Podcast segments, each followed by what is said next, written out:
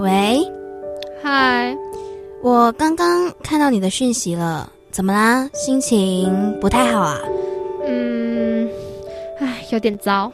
那你要不要跟我说说看呢？嗯，算了吧，不说了，有点累了。那早点休息，晚安。是不是有些话不知道该向谁说呢？每个礼拜天晚上八点到九点，记得打开世新电台 FM 八八点一。无论你是心情愉悦或是满腹苦水，都让 Listen to 的 Cindy 惠田来陪伴你的 Sunday night。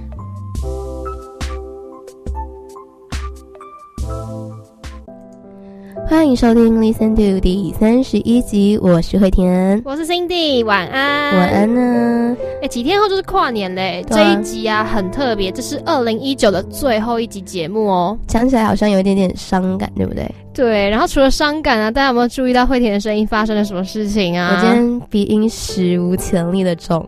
然后他的沙哑的程度也真的是惨到不行啊！我真的是自带哭腔，好不好？真的，而且你们知道他现在他是含着喉糖在录音的，所以你知道他刚刚后退了两步，然后再调整他的喉糖。因为你知道我不录喉糖的话，我怕等一下我就会直接在节目上面咳。对他这次的感冒有一点严重，超级对。然后我们就祝惠田早日康复。最近天气不稳定嘛，大家也都要注意天气，注意身体哦。是的，对于我可以就是还有声音到节目上面讲话，我其实是非常感恩的了。含喉堂录节目真的是小事，小事小事。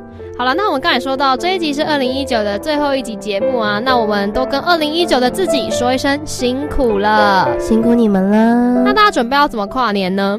心里准备要怎么跨年？听说还蛮悲惨的。什么岂止悲惨，根本就是可怜，好吗？对，今年我要在公司跨年。哎呦，对，因为我被排到了跨夜的班，我就是要从三十一号的下午，然后一直上到一号的凌晨一点才下班，就是班上好上满上一整年这样。对，上好上满上一整年，直接在公司跨年。然后我也是注定要看着电脑里的烟火影片度过啦。那你自己的心情还好吗？其实我觉得还好啦，因为。本来就是我跨年通常也都不会出门，然后我男朋友啊，然后还有一些会跟我约的同学朋友，他们也都是各自有约啦，所以基本上嗯没差。所以就是陪公司一起跨年这样，对，OK 的。那惠田嘞，你要怎么过嘞？我其实突然间很感叹哎，走着走着就走到年末了，我好像还没有准备好要跨进二零二零。那谁准备好了呢？今年呢，跨年我其实应该还是会照惯例跟往年都一样，会在租屋处跟我的室友们，就是可能叫个炸鸡。虽然我不知道到。二十九号那一天，我还我可不可以吃炸鸡啦？对，我们可能会买个啤酒，然后加一桶的炸鸡，然后坐在客厅对着电视，然后聊聊彼此的近况吧。毕竟我们最近也越来越忙，然后越来越没有时间好好坐下来聊天。那我觉得跨年这个时间，大家好好的坐下来聊一聊，然后一起结束二零一九，其实也还蛮有意思的。嗯，真的。那不知道正在听节目的你们，准备要怎么跨年呢？其实也才过两三天就准备要跨年了。嗯，大家可以想一想，应该也都准备好了啦。就是跨年要去哪里，要做什么。那不管你要决定要去哪里，要做什么，跟谁一起过，都祝你有一个快乐的跨年夜晚哦。在这里也要提前跟大家说一声新年快乐了，新年快乐。好，那我们稍等，在心情温度计的部分呢，再来和大家聊聊我们最近的心情喽。不要走开。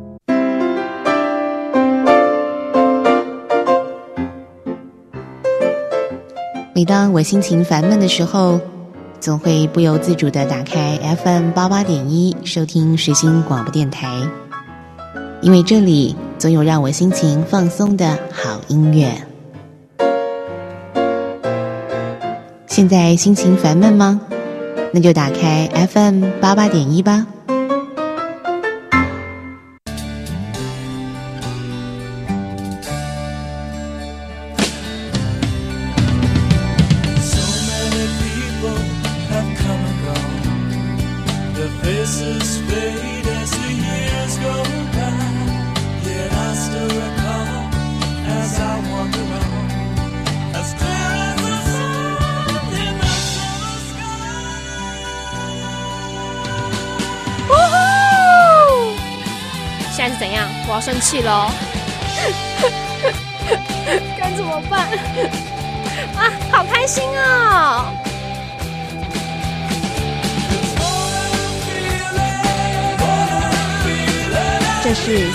的心情，那你的呢？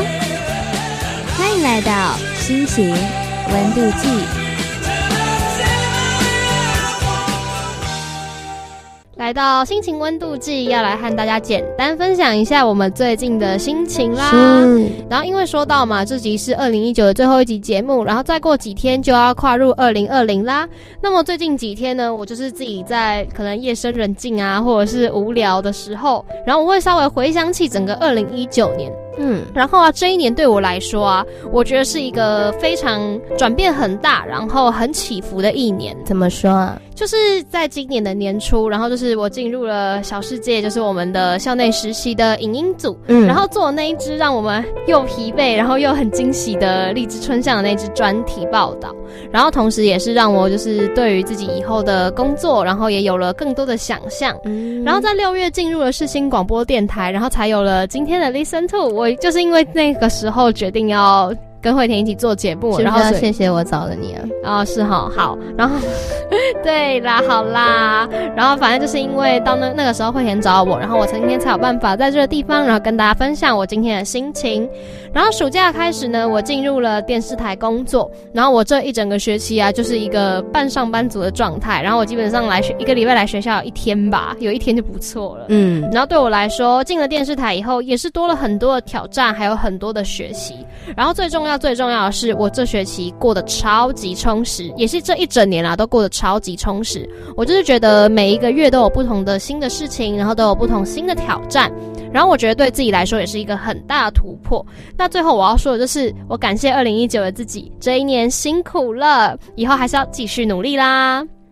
那惠田呢？你最最近的心情如何？我最我最近的心情嘛，因为刚刚心底是回顾他的一整年嘛。那我先想要跟他回馈一句，是你真的辛苦了。因为身为他的伙伴，我真的看着他在这一年塞了很多东西给自己，然后每天就是奔上奔下的这样，他真的辛苦了。那我的心情其实就着重在这一集，我不知道大家还记不记得。上礼拜我们预告了这一集要录我的人生大事，对人生大事。那其实录这一集我的心情还蛮复杂的。嗯，从上一周我就已经开始在准备自己的状态，希望自己不要一不小心就 hold 不住。但是这个 hold 不住不代表生病啊，但我不小心生病了这样。嗯，或许今天要聊的事情对听众朋友们来说可能是芝麻蒜皮般的小事，但它是我的大事。但就像 Cindy 跟我说过的，他希望。Listen to 不只是陪伴听众，也可以疗愈我们自己，所以今天就也让我任性一下吧，在二零一九结束之前呢，把心里的故事据点。对，然后因为大家也都就是我们前面有说到这一集对于惠田来说是很重要的一集，所以我猜啦，我自己猜他可能也期待今天就是录音的这个时刻，也期待很久了。那么就让我们一起继续听下去，然后听听他的人生大事，听听他的故事，嗯，然后或许你们也会有不同的新的感触喽。是的，那在这边要放歌了，对吧？没错，放歌吧。要跟心 y 说，哎，我好像把歌曲挑完了。Let's fine，就是我们那时候，因为其实这一篇的准备稿，我们很早就已经准备好了，大概十一月、十月底、十一月，好像就已经差不多写好了。然后那时候惠田就是我，我一点进来看的时候，就看哦，惠田好像歌都挑完了，嗯，那我就没我的事了，我就关掉。然后他就在上面跟我讲说，哦，没拍谁啦，他把歌曲挑完啦，这集就让他任性一下。然后我只觉得说，那有差，我们节目就是要任性啊！好了，那这边要放的歌呢，送给二零一九结束之前的我们，也祝愿二零二零开始的我们呢，可以被世界温柔以待。这首歌叫做《越温柔的你被世界温柔以待》，一起来欣赏。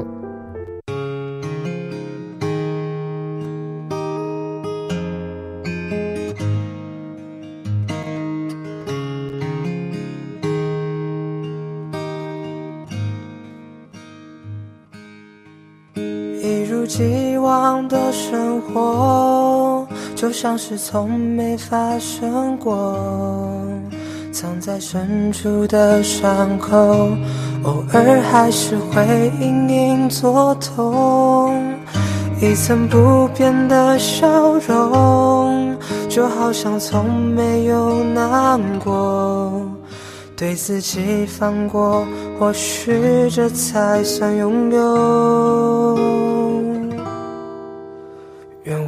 愿温柔的你，被世界温柔以待，用一段青春换存在的独白。愿温柔的你，对世界还期待，陪明晚的月。昨日的绚烂。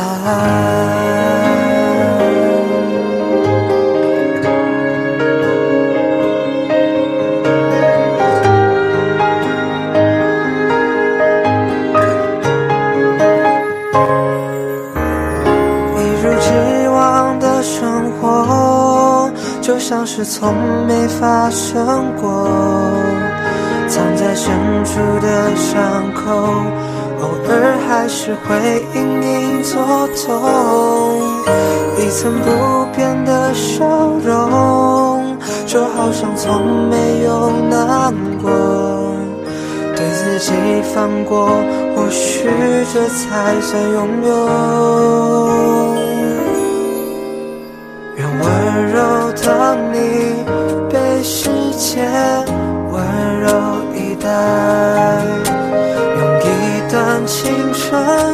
换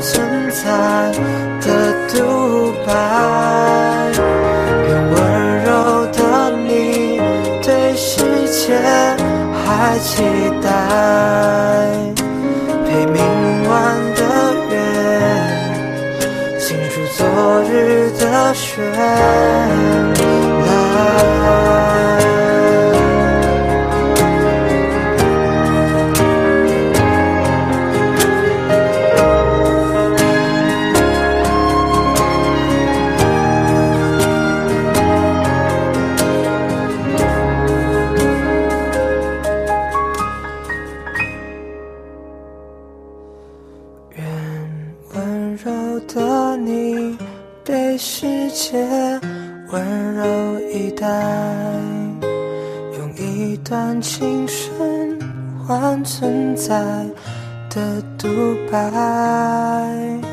愿温柔的你对世界还期待，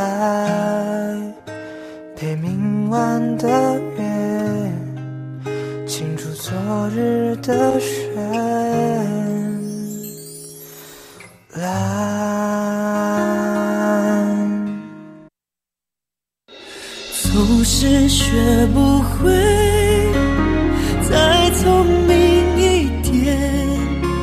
J J 林俊杰，怎么学就是学不会吗？赶快听 FM 八八点一 AM 七二九，让你一学就会。你现在收听的是世新广播电台。就能够解决。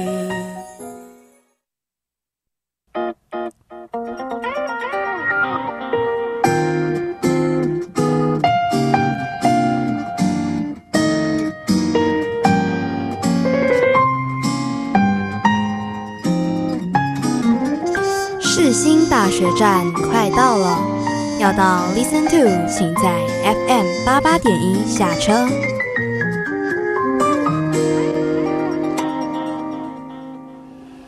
心情停看听。刚刚听过的那首歌是《愿温柔的你被世界温柔以待》。来到今晚的停看听呢，要跟大家分享的是一部电影。这部电影叫做《生命中的美好缺憾》（The Fault in Our Stars）。这是一部在二零一四年的时候上映的电影。记得那个时候呢，我还是高一，在同台当中，这部电影也造成了很大的轰动哦。每个人都说很感动，但我其实那时候还没有看电影。赶在热潮当中呢，我买了他的小说版本。看小说的时候，我还记得自己是匆匆的把它看完，很多细节我都不不不太敢仔细去看。因为这样的故事对那时候的我来说太沉重了，现在好像也是啦。那为了要和大家分享这部作品呢，我在从之前放假嘛，在从马来西亚回来的飞机上面呢，把电影版看完了。我自己是觉得还蛮还蛮感动的，然后还好是在飞机上，不然我应该会就是哭得稀里哗啦的吧。那故事的女主角呢，她是十七岁的海瑟，她罹患了癌症。他被妈妈以为他在患上癌症的同时，也有了抑郁症，因为他总是情绪不高，然后妈妈把他送到了互助团体中，希望他可以多交一些朋友，帮助他变得更好。但在海瑟的眼里啊，自己参加这些都只是为了要满足父母，让他们觉得开心而已。但是海瑟第二次去参加互助团体的时候啊，他遇见了奥古斯，他对他仿佛是一见钟情，他们都被彼此给吸引了。奥古斯他是罹患了骨肉瘤，因为生病，所以他失去了右脚。来到互助团体啊，也只是为了陪伴同样罹患癌症的好友以撒。当他们谈论到人生中的恐惧的时候，奥古斯说他很害怕被遗忘。而针对这个议题，鲜少在团体中发言的海瑟，他第一次回应了奥古斯的说法，因为他认为每一个人都会被遗忘，而且我们必须要接受这件事情。所以他甚至是建议奥古斯要无视自己这样子的恐惧感。而后来，当互助团体结束了以后，因为妈妈的迟到，站在教室门口的海瑟目睹了以撒和女朋友的热吻，并且不停地说 “always”。奥古斯向他解释，或许他们的 “always” 会是代表着会永远爱彼此的暗号。虽然说后来他们分手了，而奥古斯和海瑟的密语则是 “OK”，一切都好。奥古斯也在这一次的搭讪中，成功的把海瑟约了出去。他的驾驶技术非常危险，因为大概是教练给他的癌症同情票，让他们有了更深入的聊天。海瑟是在十三岁那一年被诊断出癌症的，经历了大大小小的手术啊、放射线治疗啊、化疗等等的，但是基本上这些治疗都没有成功。而偏偏有一种叫做法兰西佛治疗法，对七十趴的人无效，但却对他有用了。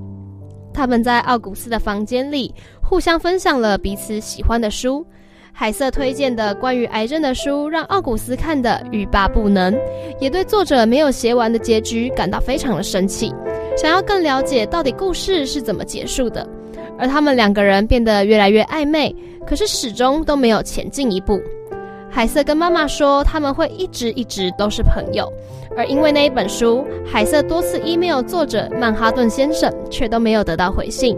但是奥古斯却成功了，他得到了作者助理的回复，并且邀请他们去到阿姆斯特丹去听作者亲口的回答。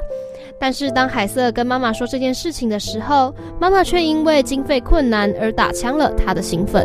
当奥古斯知道海瑟已经把癌症精灵协会给每个病友的愿望都用到去迪士尼乐园玩的时候呢，他不停的吐槽他，开玩笑说：“对啦，总是没有人会想到五年后自己会有机会去见自己最喜欢的作者嘛。”但其实奥古斯当下已经决定要用自己的愿望许愿，让他们两个人都到阿姆斯特丹去，并且一个月后启程。但是还没来得及兴奋呢，海瑟就在半夜被紧急送院了。和多年前一样，他肺积水了，也因为这样，阿姆斯特丹之行在主治医生的反对之下呢，也被迫取消。海瑟变得更为封闭，他觉得一切都变得比之前更糟糕了，所以他拒绝和外界联络，包括奥古斯。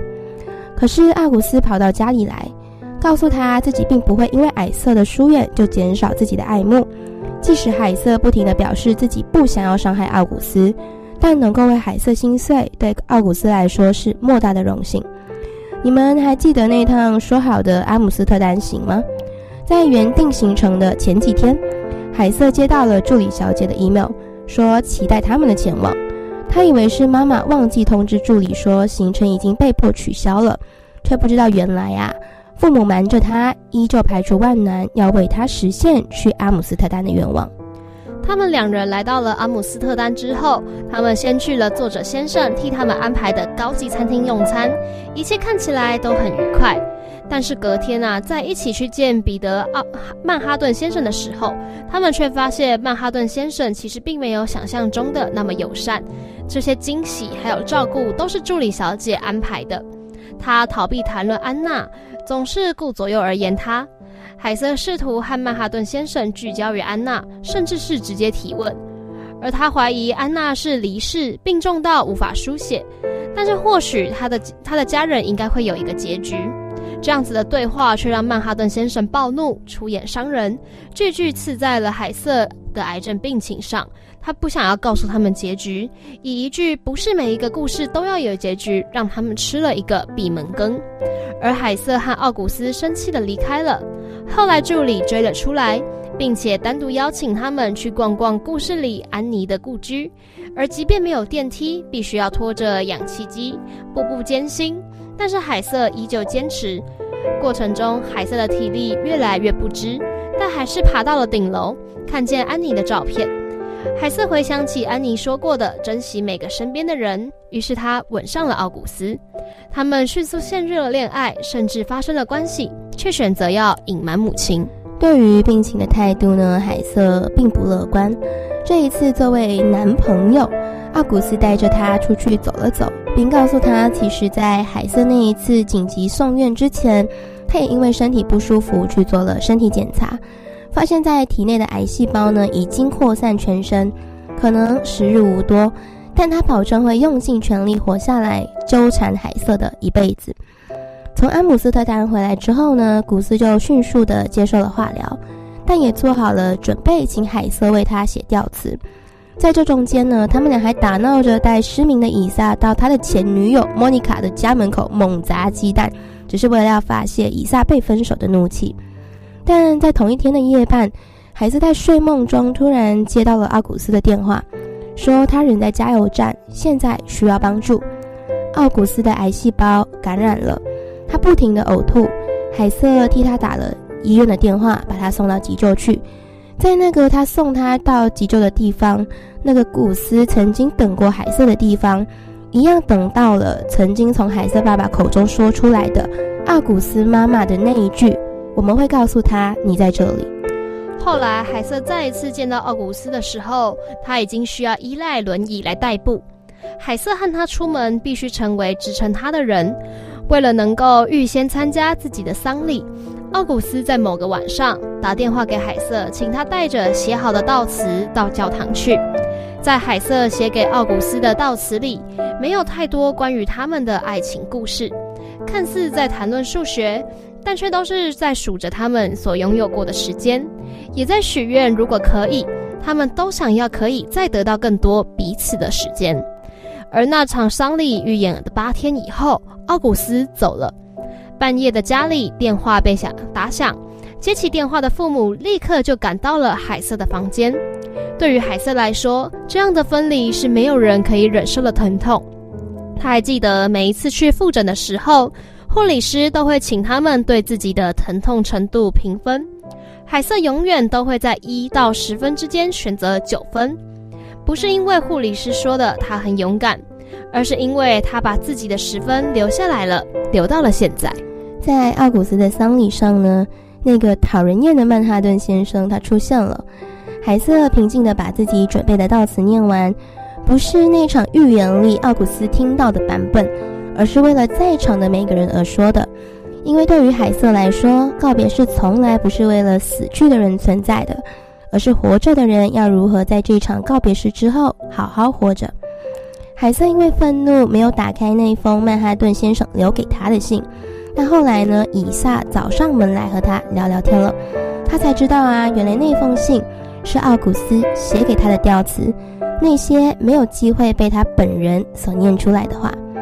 后来在那篇悼词里，我觉得他写的最有意义的一句话是：我们没有办法决定自己会不会被伤害，但我们可以决定自己被谁伤害。我希望我们都不后悔。还有最后那一段密语：OK，海瑟。OK，电影介绍就到这里喽。不知道大家喜不喜欢呢？这部电影主要在讲的是，如果我们生病了，我们会怎么安排身边的人？那身边的人又会是想想要是怎么样的安排呢？死亡其实也是他的其中一个课题啦。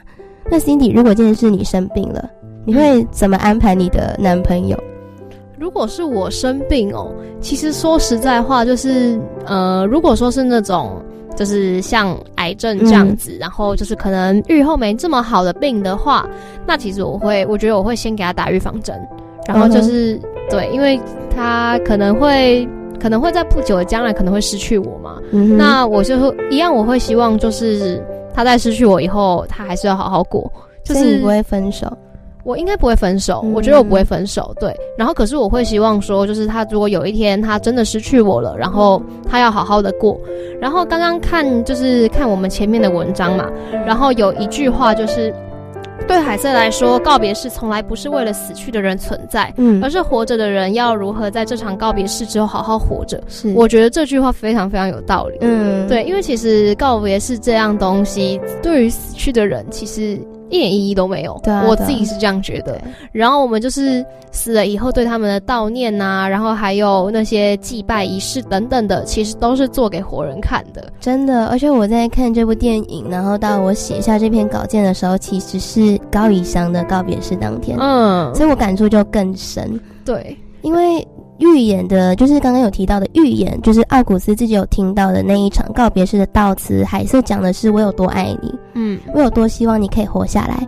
但是在真正的告别式当天，海瑟说的是奥古斯这个人有多好，他给人的感觉是怎么样，他会希望我们怎么样？嗯，因为其实告别式都算是一个我们活着的人跟已经死去的人的一个分别的一天。是，然后但是其实这些事情死去的人也不会知道了。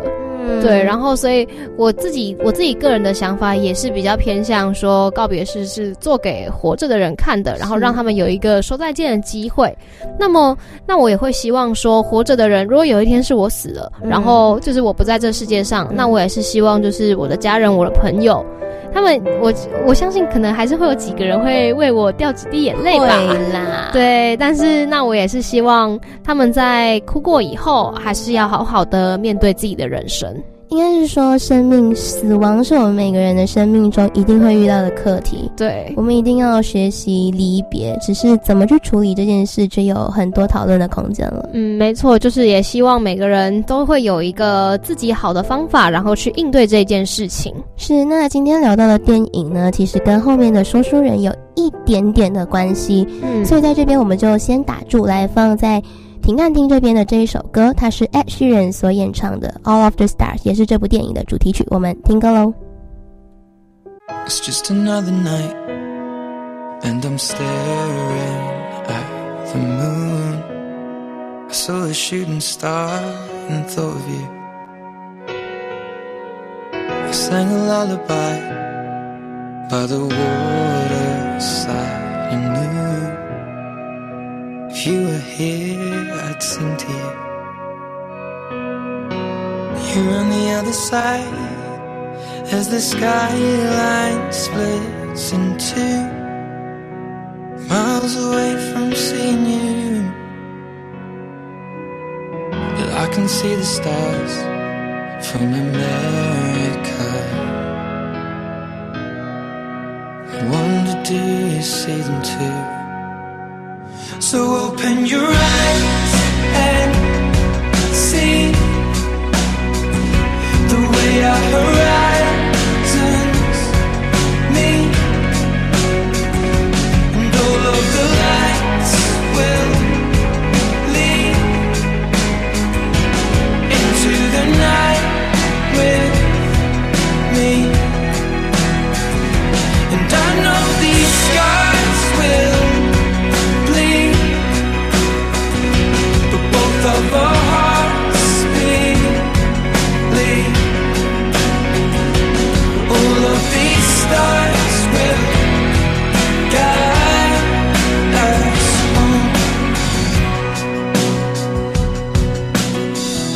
can hear your heart on the radio.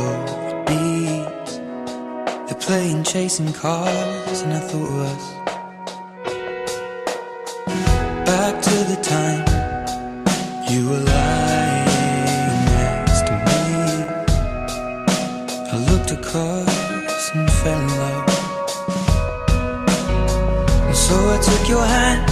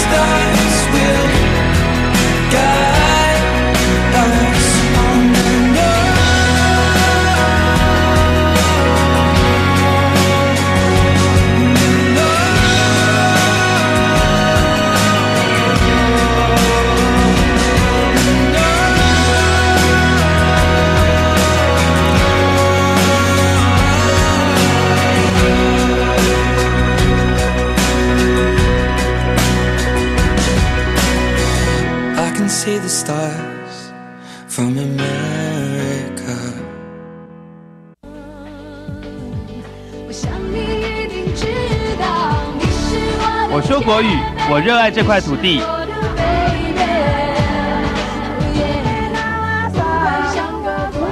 这样古给这样，是那个五老改。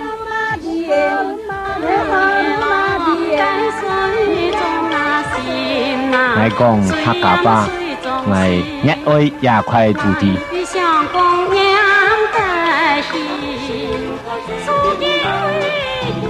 我讲台语，我真爱这片土地。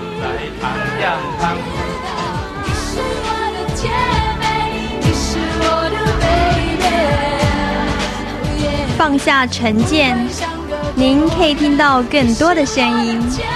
世新电台与您一同成长。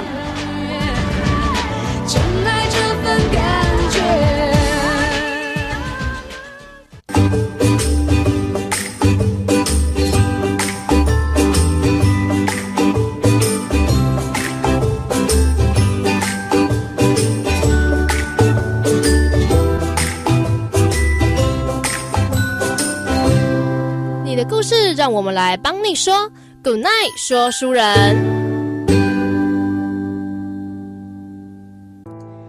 刚刚听过的那首歌有 Ed Sheeran 的 All of Stars。来到今天的 Good night，说书人又要来跟大家讲故事啦。没错，那经过上礼拜的预告，大家应该都有猜到今天的故事是我写的吧？对，就是今天的这个故事是惠田本人写，也是发生在他本人身上的故事。对，所以我才会很怕自己 hold 不住，你知道？嗯，因为这篇文章承载着他满满的情感。对啊，那这篇文呢？等一下，因为呃篇幅的关系，加上我今天嗓子的状态呢，心里会帮我念一半。对，所以大家听到的所有的你，在正文里面的我，对，都会是指惠田，对，不是我。因为就是我今天的嗓子，如果要我念完全篇，我可能会直接把它挖出来。对，倒嗓。那今天的这篇文呢，它的名字叫做《写给自己，写给你的一封信》。那我们就直接开始分享正文喽。之前去林俊杰演唱会之后，写了一篇超长的文章。今天听完了《我们都有病》音乐会，也想要写一些什么，但是这是我在听完开场后才有的想法，并不是预谋的。来聊聊，在那个在我生活中的重要他人陈某某，会想去这场音乐会，是因为你想要更贴近你当时的生活。一开始认识陈是在各种的摩擦中，当时候的我根本就不想要和他一起回家，但后来习惯了，习惯了每天都要在校门口等一个人陪我走回阿妈家，习惯了有个人会在到家的时候把我叫醒。只为了说拜拜，习惯了在生活中有一个可以叫哥哥的人。还记得那个时候我还小，在学校被师长霸凌，所以我没有朋友。还记得五年级的时候，我总是有问题就往对面洞跑。还记得我总是喜欢对哥哥各种恶作剧，在他书包里塞很多奇怪的东西，传恶作剧的简讯。也还记得，因为某一次的恶作剧简讯，某个人呐紧张的不行。简讯的内容写的是“我再也不要跟你联系了”。也还记得最后一次好好说话，是他毕业旅行回来，他大概是身体不舒服吧，靠在车窗上睡觉。到家的时候，惯例留下了一句“拜拜”，然后我们就再也没有联系了。我准备生小六的时候，接到了一通家人的电话：陈某某生病了，现在在医院。接到电话的那一刻，我脑袋是懵的，以为是骗我的。直到后来你确诊，准备手术，然后化疗。手术的前一天，我坚持跟着爸爸去到了你家，把护身符交给你妈妈。他们问我要不要去看看正在房间里休息的你。我不知道为什么，我不敢进去。坐在车上回家的时候，我只知道不停的哭着说：“我不要他出事。”哭了有半小时吧。或许是我想的太严重，但还好，他没事。再一次见面是中学的校园里，也终于是我察觉到不对劲的时候。我在后面叫着他的名字，他回头看到是我呢，就加快脚步离开了。还有好多好多次的躲避，我真的不是瞎的，也不是聋的，我都感受得到。一直到现在呢，我都不知道中间到底发生了什么。这种时候呢，有很多人就会说，他生病了，你要体谅他。嗯，我知道的，我只是看起来比较好一点而已。他是关心你，是怕你受伤。说真的，这样没有比较好，至少走了也要给我留一点好的回忆吧。唉，给他一点时间吧，都快十年了呢。你直接跟我说一句，你就是讨厌我，可能还比较果断。他长大了，所以想法比较不一样啊。我们只差一年，是什么样的长大可以让人一系就变了一个人呢？这些理由我真的都没有办法接受，我做不到。为什么要这么执着于一个人呢？因为他在我有点灰暗的童年里添加了一些开心的元素。我在那段时间开始依赖这个叫做哥哥的人，然后突然在没有正常理由的情况下，没有任何正常的理由被丢掉了。可能是当时太小，还学不会疏导自己，才会一直把这个情绪带到现在吧。其实我想过，如果今天我也病了，大家态度会不会就变了呢？三年前你已读了我的各种讯息，我一直以为是我不对。是我没有去看你，没去陪你手术，所以你在生气。但是你妈妈的一句“我没有错”，让我更不知道如何解释现在这样的结果。但可能不重要了吧？大概直到这辈子老去，我都不会得到答案。为了这个心结，我去了咨商，尝试了很多不同的办法。十年了呢，我好累，已经不想去管这篇文会伤害到谁了。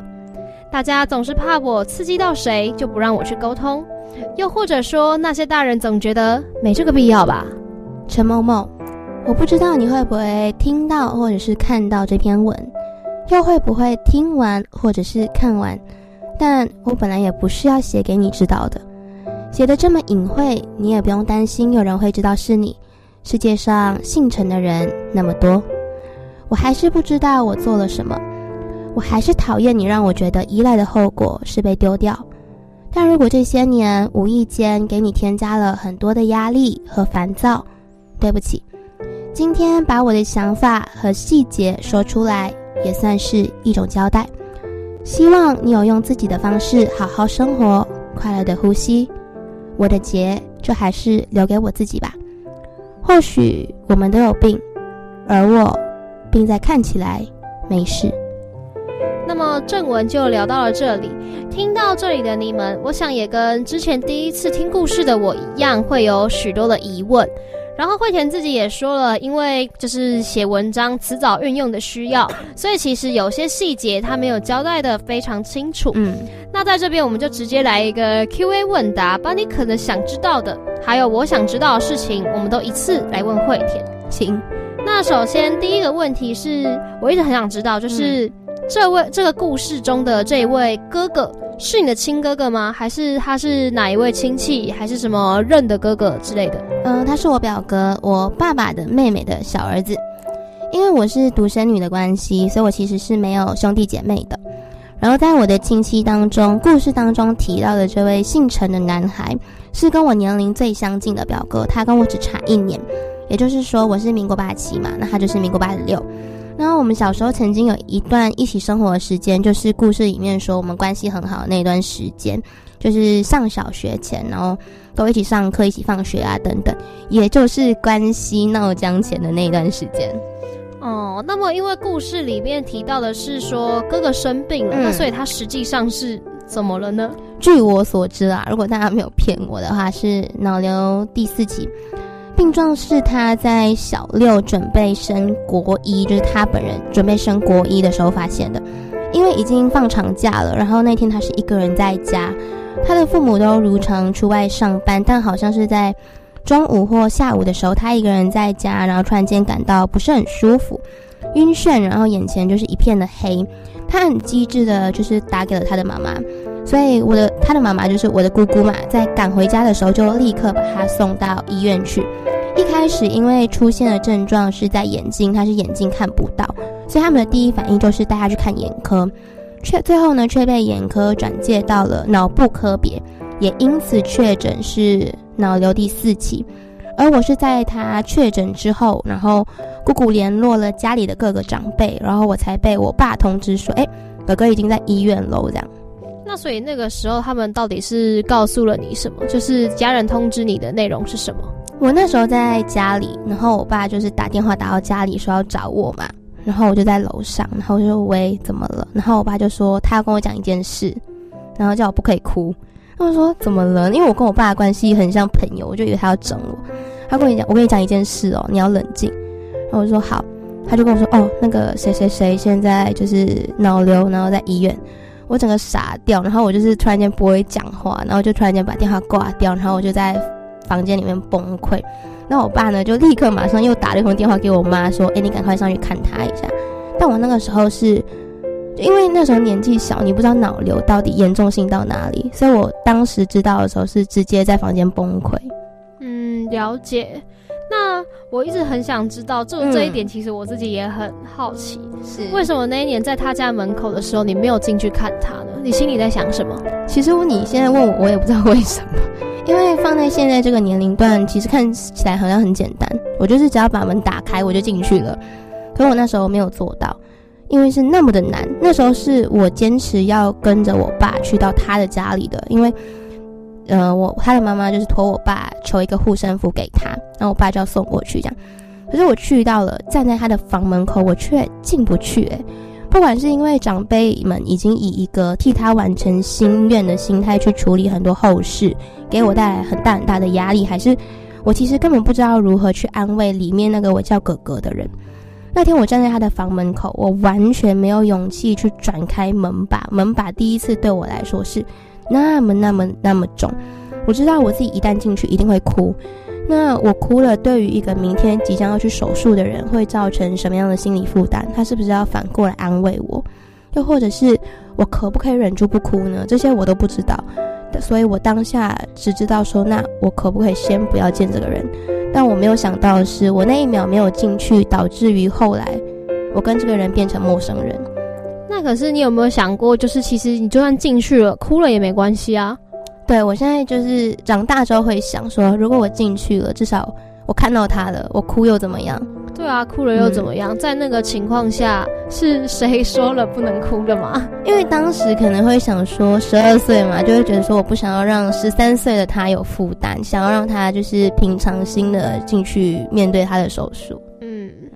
那其实看完整篇文章以后啊，我相信大家可能也会有这个疑问，就是你是喜欢你的哥哥吗？是超越亲情关系的喜欢吗？还是怎么样的一种情感？喜欢呢？是亲情的喜欢。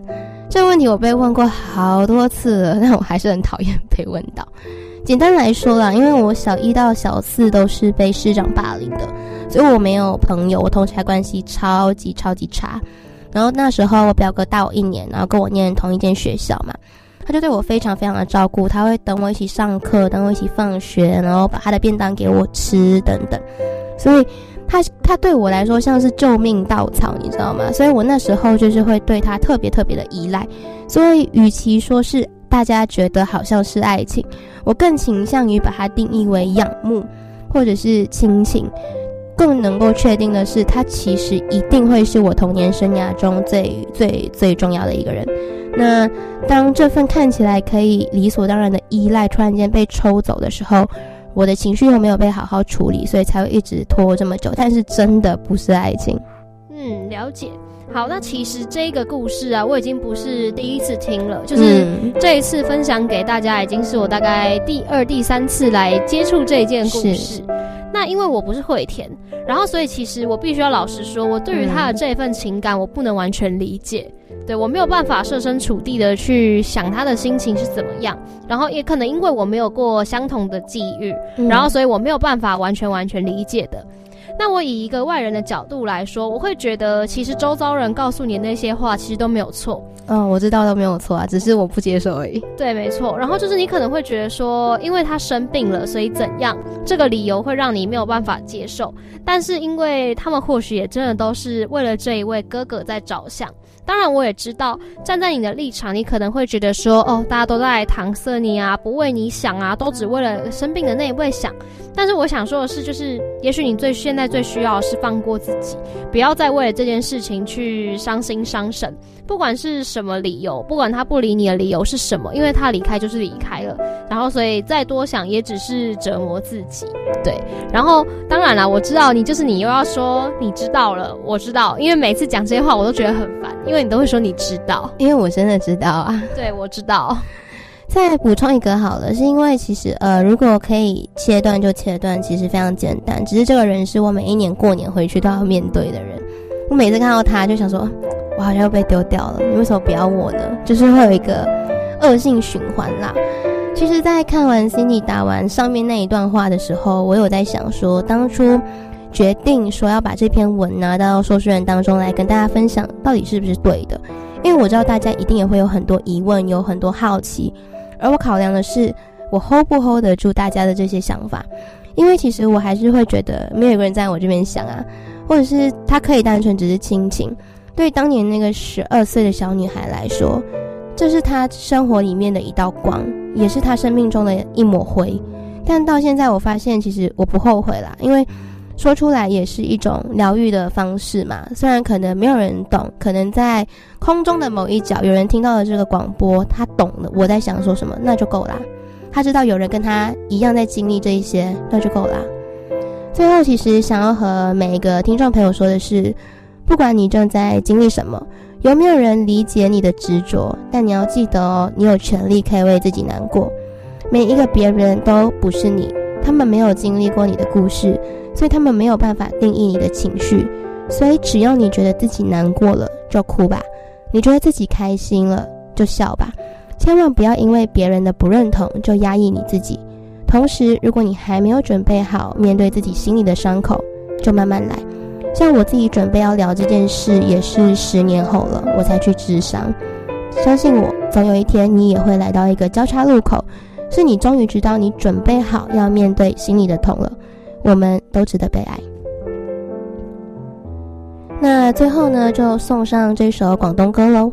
歌名是歌名的翻译是写给哥哥的歌，演唱的人是王婉之，送给大家这首《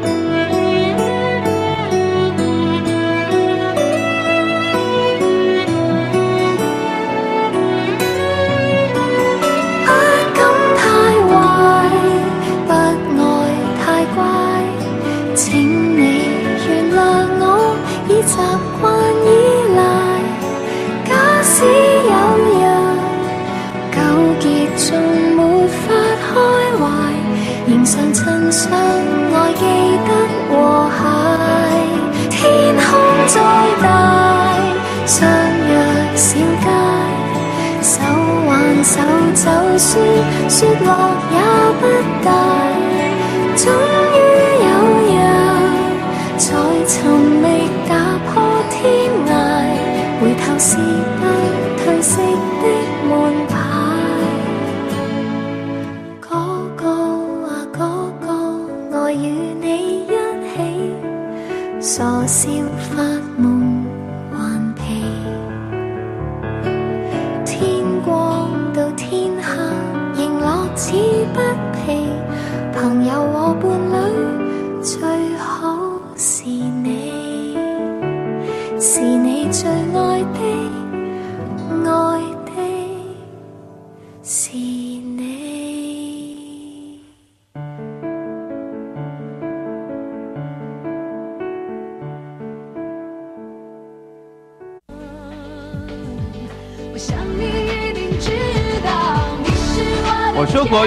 我热爱这块土地。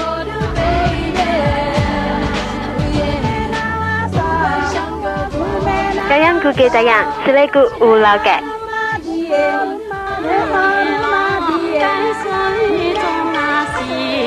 我讲客家话，我热爱这块土地。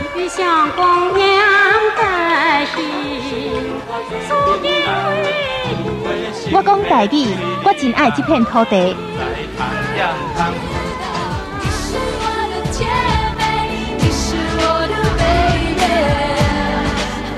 放下成见，您可以听到更多的声音。世新电台与您一同成长。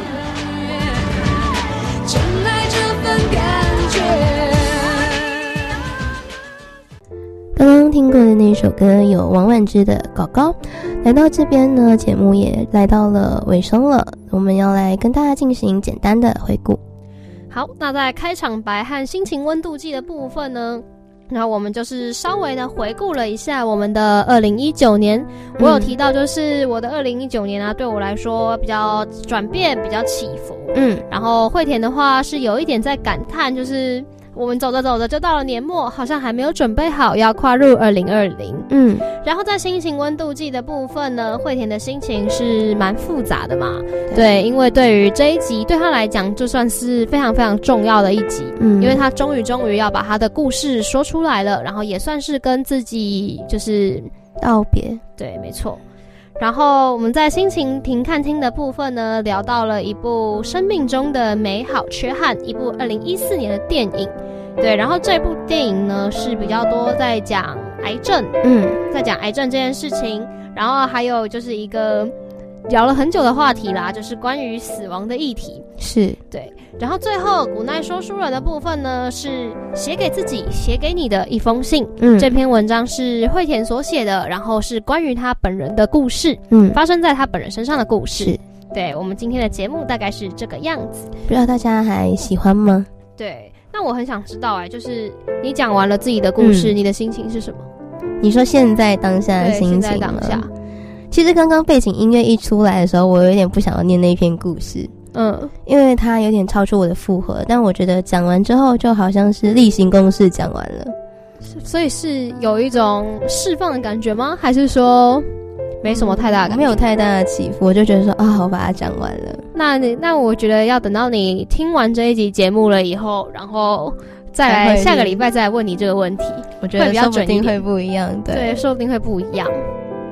那不知道你们就是听众朋友们在听完这一集节目以后有什么样子的想法？嗯，然后一样的就是要说，就是像刚刚那一篇惠田的故事，因为我不是听第一次的嘛，就是嗯我已经听了两三次，然后所以我对于其中的一些细节啊，然后所以其实他都已经有告诉过我了，然后是为了回答大家的疑问，然后所以才有了刚刚的那一段 Q&A。